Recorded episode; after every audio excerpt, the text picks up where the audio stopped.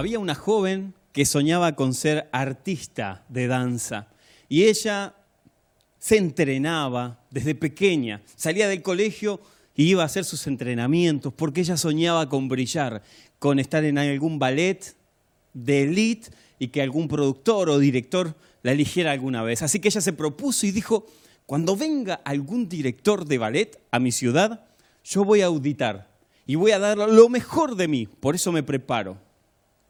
Y sucedió que vino un gran director de ballet a su ciudad buscando estrellas jóvenes. Así que ella dijo, me voy a anotar y voy a dar todo lo que conozco para que este ballet me pueda contratar. Así que se anotó, se alistó y fue y hizo su mejor función de ballet. Expuso todos sus conocimientos. De hecho, ella se convenció a sí misma que cuando terminó y dio el último paso, dijo, fue la mejor versión de mí misma. Así que terminó cansada y le dijo, director, ¿usted cree que tengo aptitudes para poder estar en su ballet? Y él la miró seriamente y le dijo, no, creo que no te tendrías que dedicar al ballet. Ella, enojada, enfurecida, bajó de la plataforma, salió corriendo del teatro, agarró sus zapatitos de, ballet y los arrojó en un cesto y dijo, nunca más.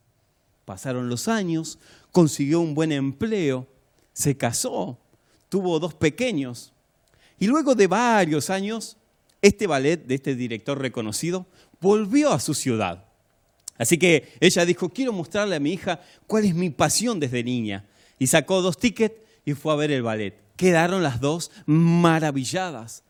Las danzas de ese ballet las sorprendieron a las dos. Y ella, como tenía algún contacto de limpieza, les pidió, ¿puedo ir a ver al director? Y los contactos de limpieza hablaron y las, dejaron a las dos entrar hasta el camerino donde estaba el director. Así que cuando vio cara a cara, face to face, al director le dijo, Usted, quién sabe, no se acuerde, pero hace 15 años usted vino a esta ciudad y yo audité para estar en su ballet. Obviamente fui rechazada porque no tenía aptitudes. ¿Se acuerda de mí?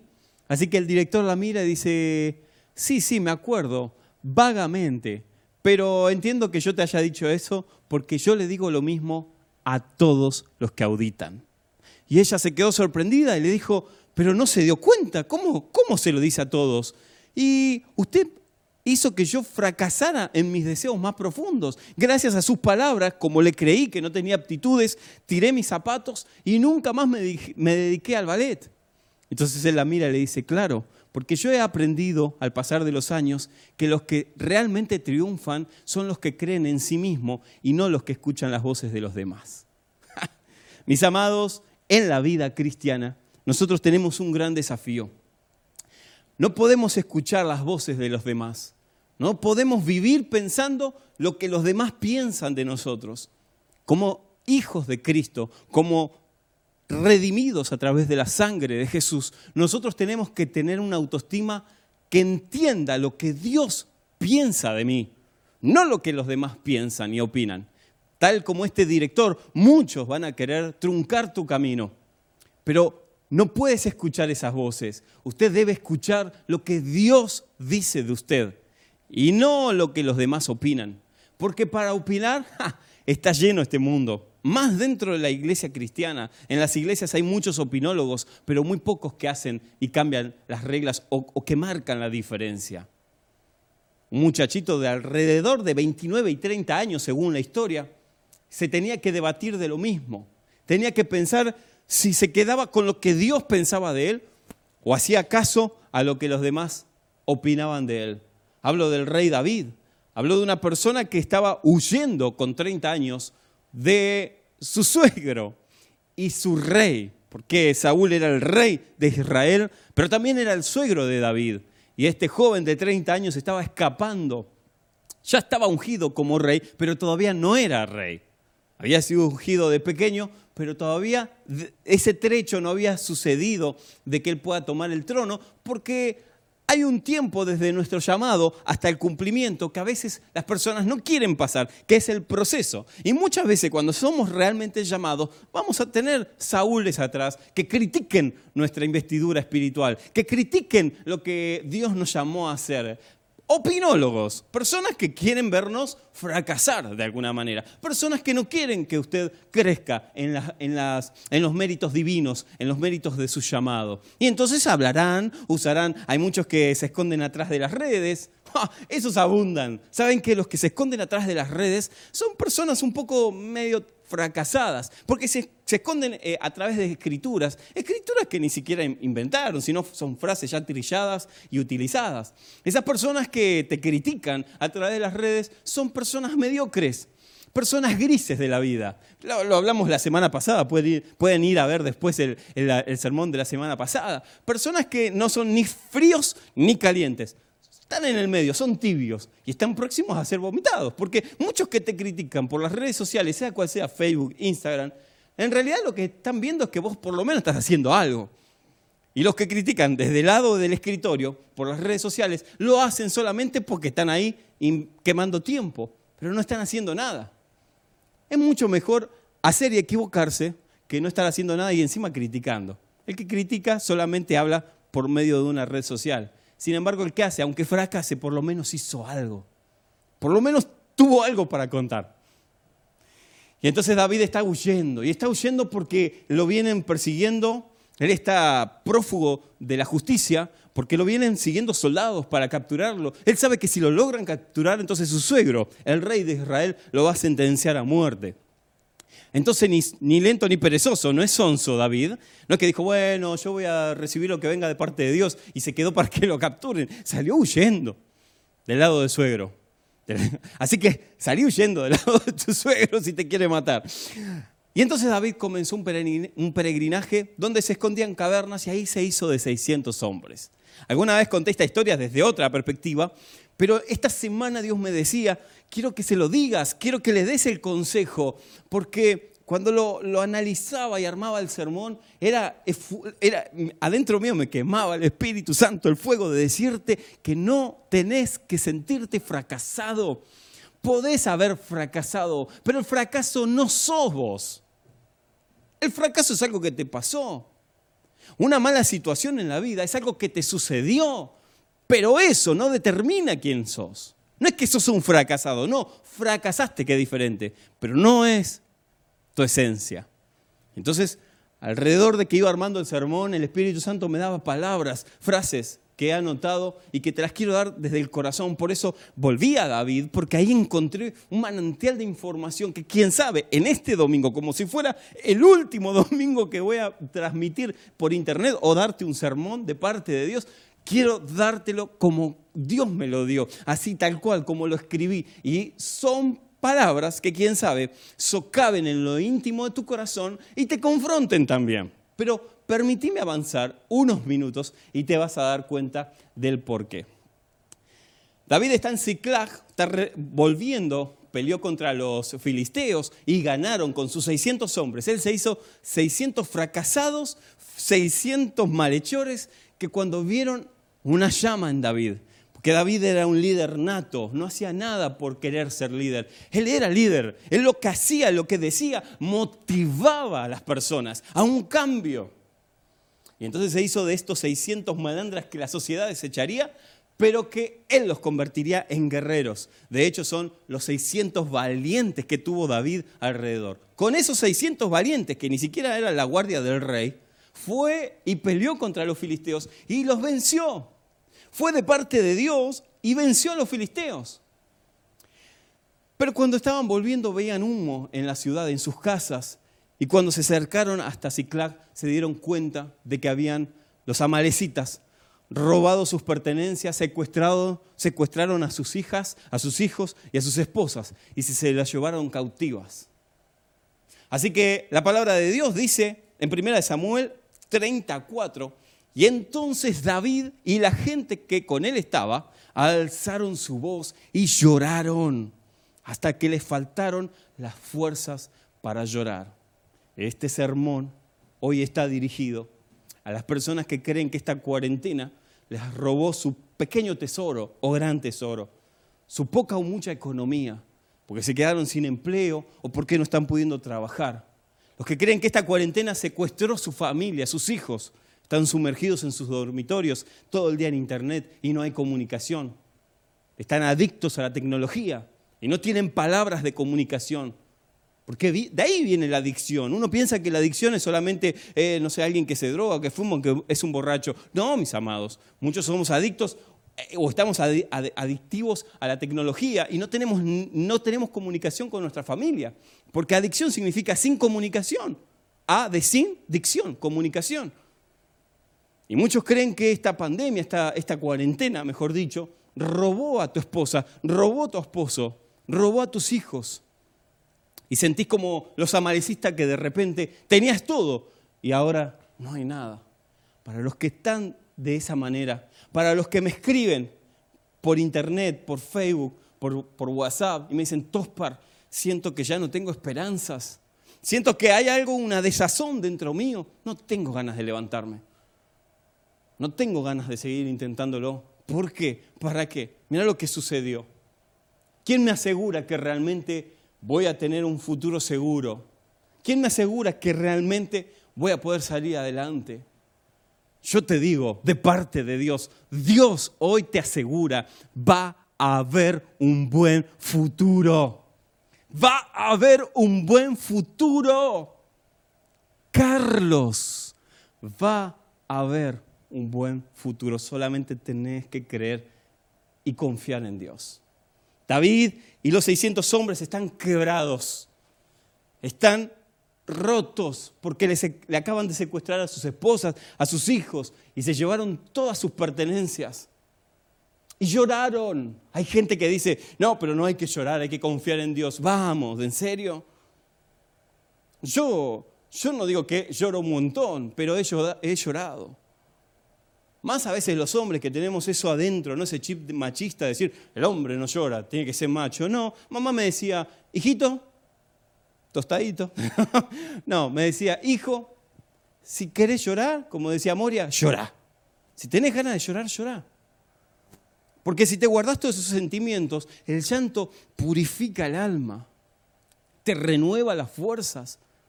Y hacernos los duros, los que no lloramos por nada, hace que no podamos saldar el corazón, no lo podamos sanar. Pero yo he llorado.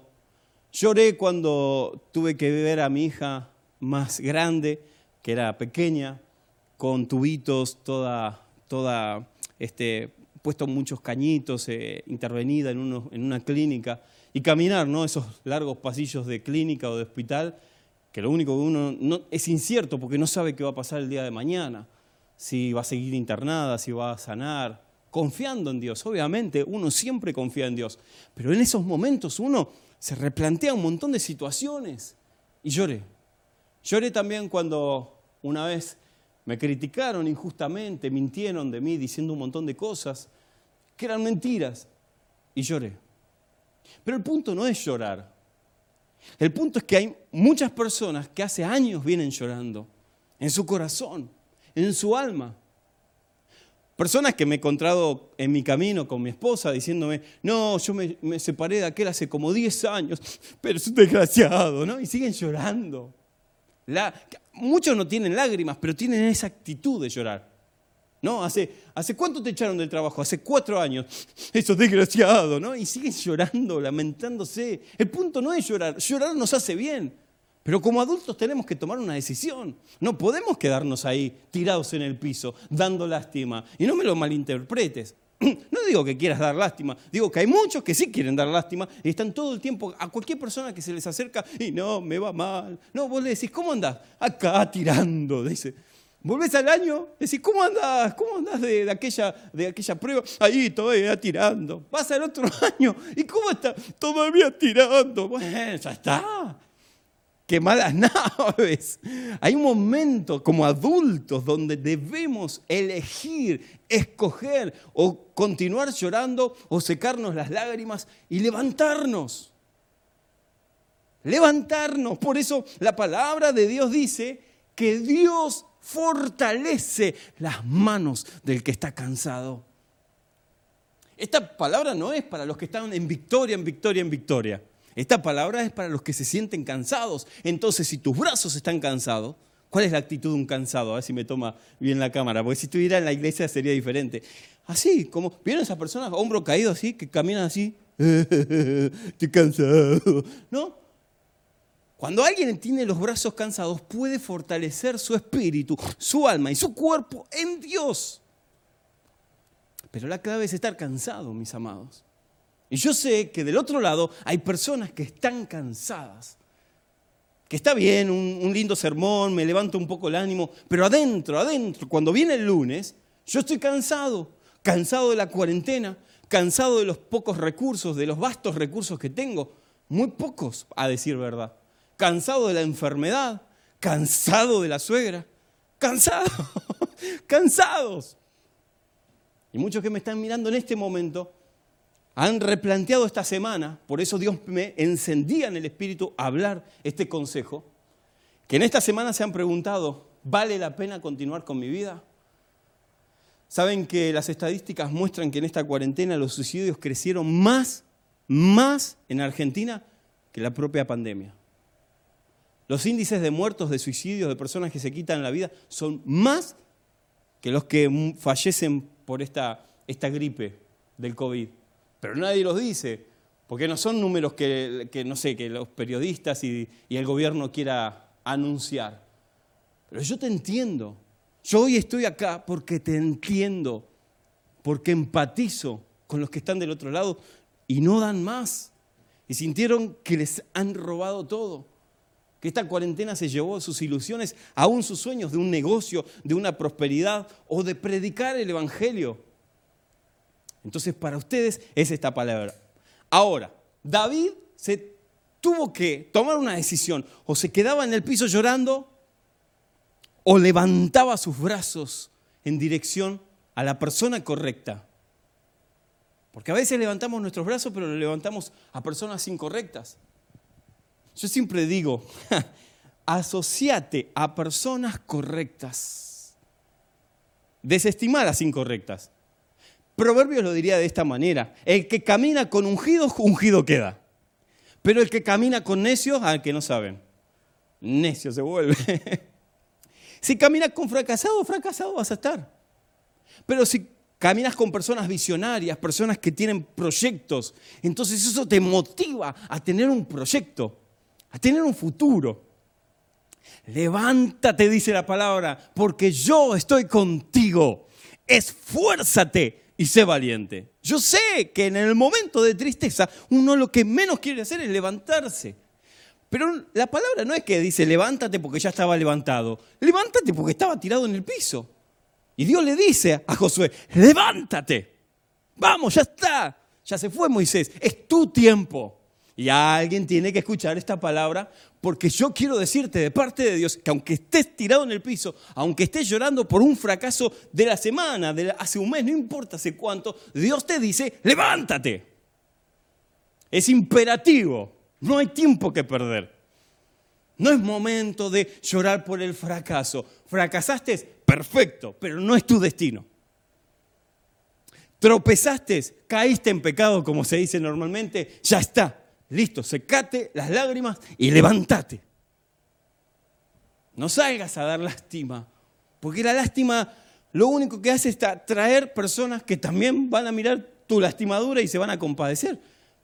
Pero nada más. Ahora, si mirás en dirección correcta, si levantás tus ojos, te levanta el Espíritu Santo y no hay quien te detenga. Ahora, Nehemías 8:10 dice, no te pongas triste, porque Jehová o el gozo del Señor es tu fortaleza. En Jehová está tu fortaleza. Dice la palabra de Dios que David cobró valor. En el 36 dice, y más David se fortaleció en Jehová Dios. ¿Saben que hay dos maneras de fortalecernos?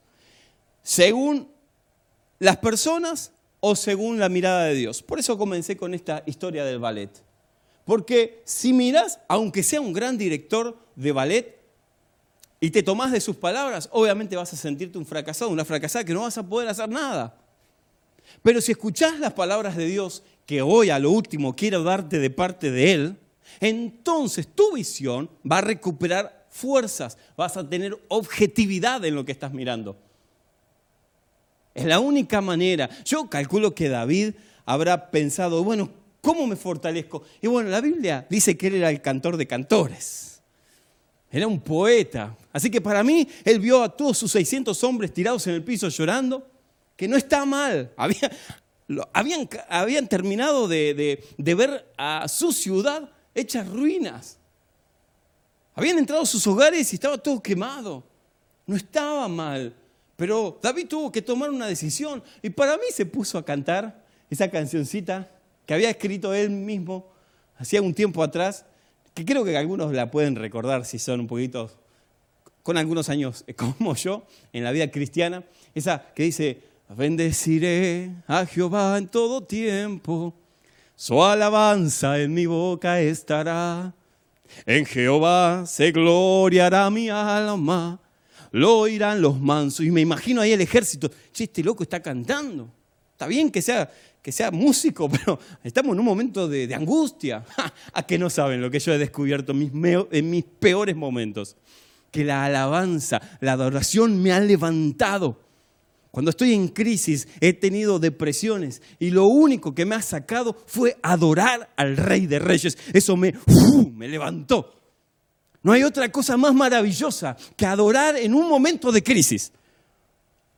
Y me lo imagino a David dice, diciendo, engrandeced a Jehová conmigo. Y los soldados se ponen de pie. Me lo imagino, ¿no? No, no dice la Biblia esto. Y exaltemos aún a su nombre. Y todos los soldados, exaltemos aún. ¿No? Porque cobraron ánimo. Busqué a Jehová y él me oyó. Miren lo que dice. Y de todos mis temores me libró. Y de todos mis temores me libró. ¿Quieren salir, sacar el temor de su vida? Bueno, adoren a Dios. Busquen la presencia de Dios. A veces el estereotipo cristiano te dice, no, no, pero a Dios lo tenés que adorar en todo tiempo, cuando estás bien y cuando estás mal. Miren, déjenme descarnarme delante de ustedes, cual altar acá poner mi corazón. Las adoraciones más profundas que yo tuve con Dios fueron en momentos de tristeza. Los cánticos espirituales que he elevado no fue con un micrófono o en un servicio. Los mayores cánticos espirituales que yo elevé a mi Señor fueron en momentos de crisis, cuando no había nadie, solo Él y yo. Y de ahí salieron las canciones más hermosas. No en tono ni en la ducha, pero Él me escucha con agrado.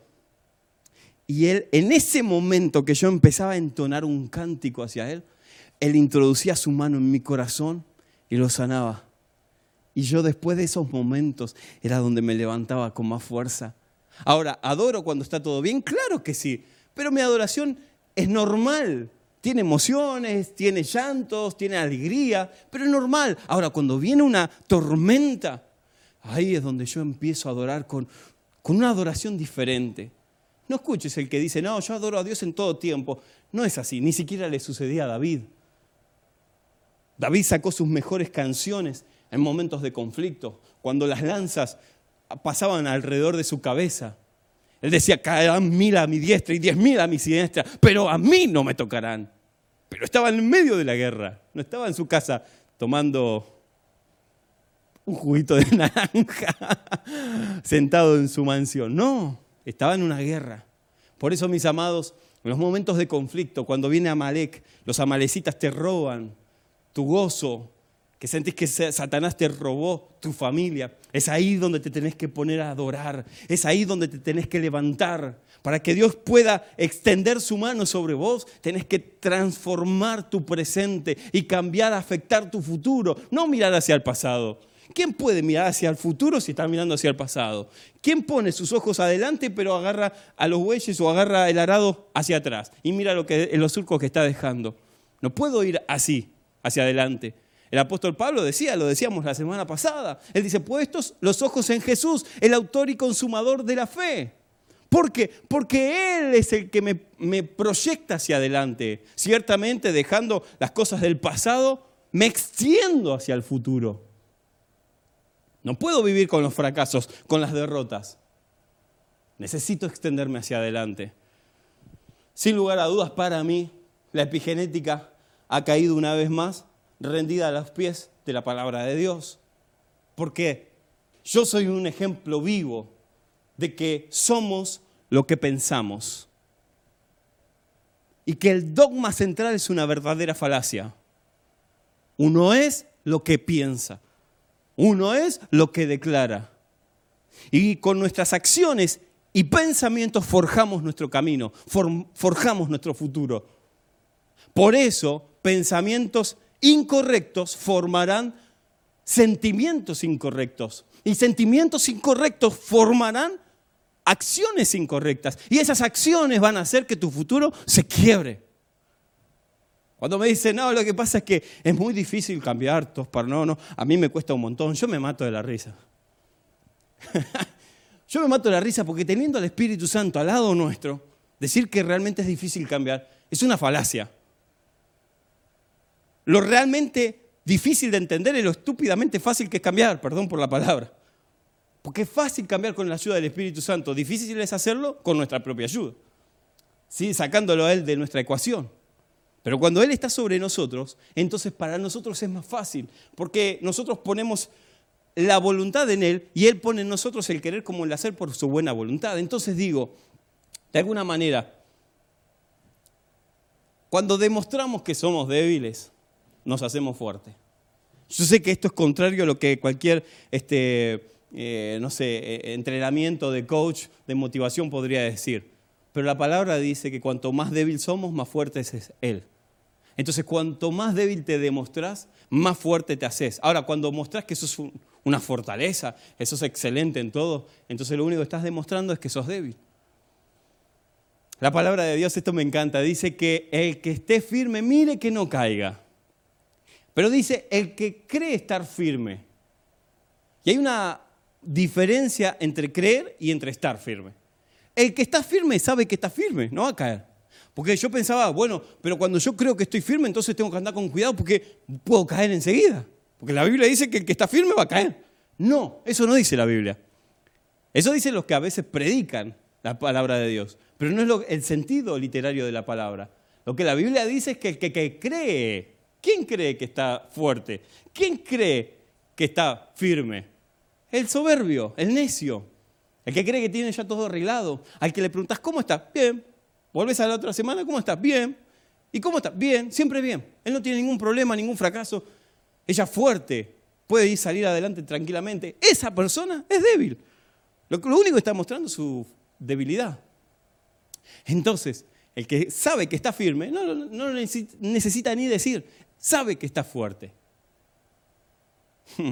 Podría hablar tanto de estas cosas, pero necesito ir a, lo que hoy nos compete. Dice que David entonces consultó a Dios. Dice, Dios, ¿qué hago? Pidió un efod, se puso el efod, que era un, un, traje para consultar a Dios, que lo usaban los sacerdotes. Y él consultó a Dios, le dijo, ¿qué hago? ¿Voy tras los saqueadores? ¿Voy tras mis sueños? ¿Recuperaré a mi familia? Y miren lo que le contesta Dios, síguelos, porque ciertamente los alcanzarás y de cierto librarás a los que están cautivos. El lugar más seguro del mundo es en, en la voluntad de Dios. El lugar más seguro es la voluntad de Dios. Lo voy a decir en la tercera cámara para que me escuche esa gente que está del otro lado. El lugar más seguro es la voluntad de Dios. Y acá voy a hacer un paréntesis, porque ustedes saben cómo soy yo, yo sé que hay gente que ya nos viene siguiendo, escuchando semana a semana. No estoy hablando ni de la voluntad directiva, ni de la voluntad permisiva, todo eso que se inventaron los predicadores que en la palabra no está. Perdón si hiero alguna susceptibilidad, pero no existe. No existe. Existe la voluntad de Dios. Después, si nosotros le queremos añadir a las escrituras, no hay problema. Pueden añadirle lo que quieran. Pero no existe. Y voy a orar a Dios a ver con quién me tengo que casar. No existe. En, las escrituras no, está tal cosa. Voy a orar por si este trabajo o si el otro. No existe tampoco. Evalúa, sentate con unos mates de por medio, un café, una chocolatada, lo que quieras, y evalúa qué trabajo te va a pagar mejor. y esa es la voluntad de Dios. Pero no existe tales cosas. sí existe la voluntad de Dios, que es lo que Él te llamó a hacer, por lo cual existís hoy y tenés una genética única, un ADN único que te hace diferente a todos los millones y billones de seres humanos que han aparecido en la estratosfera, en la faz de la Tierra, perdón. Eso se llama voluntad de Dios. Eso se llama sentido de vida o propósito. Acuerdo que hace un tiempo leí un libro donde había un relato, me encantó, de una mujer que era misionera. Y esta mujer tenía el llamado de ir hacia una aldea. Ella quería ir a compartir el Evangelio de Cristo. Así que le dijo a su esposo, en dos semanas tenemos que salir para allá, porque Dios me está llamando. El esposo le dijo, no, no, no, estás loca, ¿cómo vamos a ir allá? Aparte es una aldea, no conocemos el dialecto. Le decía a ella, pero Dios me está llamando, siento el fuego en mi corazón, arde mi espíritu por ir a predicarle. Pasa una semana, pasan dos semanas, y ella se levantaba con el llamado en la cabeza. Y Dios le decía, tienes que ir a predicar el Evangelio. Y ella le decía al, esposo, es tiempo, tenemos que ir ya, tenemos que ir a predicar el Evangelio. Y el hombre le decía al esposo, no, no, no podemos ir allá. ¿No ves que las líneas que llegan de aviones todas se caen, son un desastre? Aparte tengo pavor de subir un avión. No, no, no, prefiero que nos quedemos en casa, así vamos a estar seguros. A los dos días de este acontecimiento, dice que ella sale a hacer sus compras, un automovilista pierde el control, se sube a la vereda y colisiona contra ella, quitándole la vida. Y entonces el esposo, con lágrimas en los ojos, dijo, si hubiese hecho caso, si hoy hubiésemos estado en la voluntad de Dios, para lo que Dios la había llamado, hoy mi esposa estaría viva. ¿Qué es la voluntad de Dios? Es hacer lo que Dios te llamó a hacer. Al doctor, doctor, al enfermero, enfermero, al arquitecto, arquitecto, al pixero, pixero, al gomero, gomero, al artista, artista, al cantante, cantar que Dios te llamó a hacer, por lo que Dios te capacitó con dones y talentos. Esa, mis amados, cuando descubrís eso, resolviste tu vida. Aunque vengan tormentas, cuarentenas, cuando entendés para lo que fuiste llamado, resolviste tu vida. Porque ya no tenés días muertos. ¿Y qué vamos a hacer mañana? No sé lo que vamos a hacer. Ya no hay días así. Hay días activos. Yo lo vengo diciendo, de lunes a viernes es lo mejor que me sucede, ya ni siquiera es el fin de semana, porque de lunes a viernes es donde activo hacia mi llamado, hacia mi sueño. Y no me dan los días, digo, se me pasan volando como agua entre las manos. Y digo, necesito llegar a mi sueño, necesito llegar a lo que Dios me llamó a hacer, aunque me tiren piedra, aunque me critiquen, aunque me digan, no, no estás hecho para hacer ballet, aunque me digan eso, yo sé lo que Dios piensa de mí, que es lo que yo te quiero decir ahora en un minuto más. Pero déjame avanzar en algo más que te quiero regalar de parte de Dios. Hebreos 12.2 dice, puesto los ojos en Jesús, el autor y consumador de la fe. No podemos tener visión de gallina. no podemos tener visión de gallina. La gallina solamente mira al piso y come todo el tiempo lo que le dan de comer. Hay un momento que necesitamos comer como niños recién nacidos. Pero luego después tenemos que tomar nuestras propias decisiones, tenemos que armar nuestra propia historia con Dios. No podemos estar comiendo, mirando al piso todo el tiempo, comiendo lo que nos dan de comer, comiendo lo que nos dan de comer, no degustando nosotros, no separando lo que es bueno, lo que me edifica, lo que no me edifica. No podemos vivir con esa nefasta visión, mirando todo el tiempo al piso. ¿Cómo andas acá? Comiendo. No, no podemos estar así. Aparte la gallina tiene una particularidad, que un ojo lo tiene de un lado y el otro del otro. Los que, tuvieron gallinas saben que es muy fácil capturar una gallina. ¿Por qué, Marcos? porque vos, yo tenía, cuando éramos chicos teníamos, nos habían regalado un pollito, que después se hizo gallina y después terminó... Bueno, y entonces, a mí me gustaba hinchar a la gallina porque era muy fácil, porque vos le ponías una mano de un ojo y ella se asustaba y hacía y se iba para el otro lado y vos la agarrabas. Súper sencillo capturar una gallina es súper sencillo. Por eso es tan fácil vencer a los hinchas de River. No, no, no, no, no, no, no, no. No tiene nada que ver con eso. Digo, es muy fácil capturar una gallina. Y el que tiene pensamiento o visión de gallina, entonces va a estar mirando al piso todo el tiempo. Va a tener, y un día se levanta con la ganas de hacer una cosa y después ahí va a hacer otra al otro día y a la semana y no tiene nada, no tiene un sentido de vida. Va para donde sopla el viento. Ahora anda a capturar un águila anda a tratar de capturar un águila. El águila te mide desde kilómetros antes. Ella ve a su presa y se avalancha directamente sobre su presa. Traten de capturar un águila, es muy difícil. El águila puede ver de cientos de metros a distancia. La palabra dice que Él nos levanta como las águilas, nos hace volar por sobre la tormenta. Tormentas van a haber. Pero Él nos hace volar y tener una visión clara, un objetivo concreto. No quemar días porque sí, no respirar por gastar dióxido de carbono o, por oxígeno, o por tener oxígeno en los pulmones. No, tenés un objetivo. Yo recuerdo, esta semana estaba leyendo un libro de Catherine Kuhlman, es una mujer que a mí me encanta, y ella decía, conocía a un hombre, conocía a un hombre que tenía todo para triunfar en la vida. De jovencito en la, universidad, él tenía las mejores calificaciones y con la electromecánica se llevaba de 10. Es más, la aviación lo habían ido a buscar desde el gobierno porque tenía una mente brillante para poder sacar cálculos de aviación. Y pasaron los años y lo volví a encontrar en su reposera, no habiendo alcanzado nada, con una vida conformista, mediocre, gris, tibia, mirándose al piso todo el tiempo y comiendo lo que le daban para comer. Esa persona, dice Catherine Kuhlman, es mi hermano y me da pena por él. Porque tenía dones, tenía talentos, todo para ser exitoso en la vida y se conformó con el menor esfuerzo, esfuerzo posible, viviendo una vida sin trascendencia.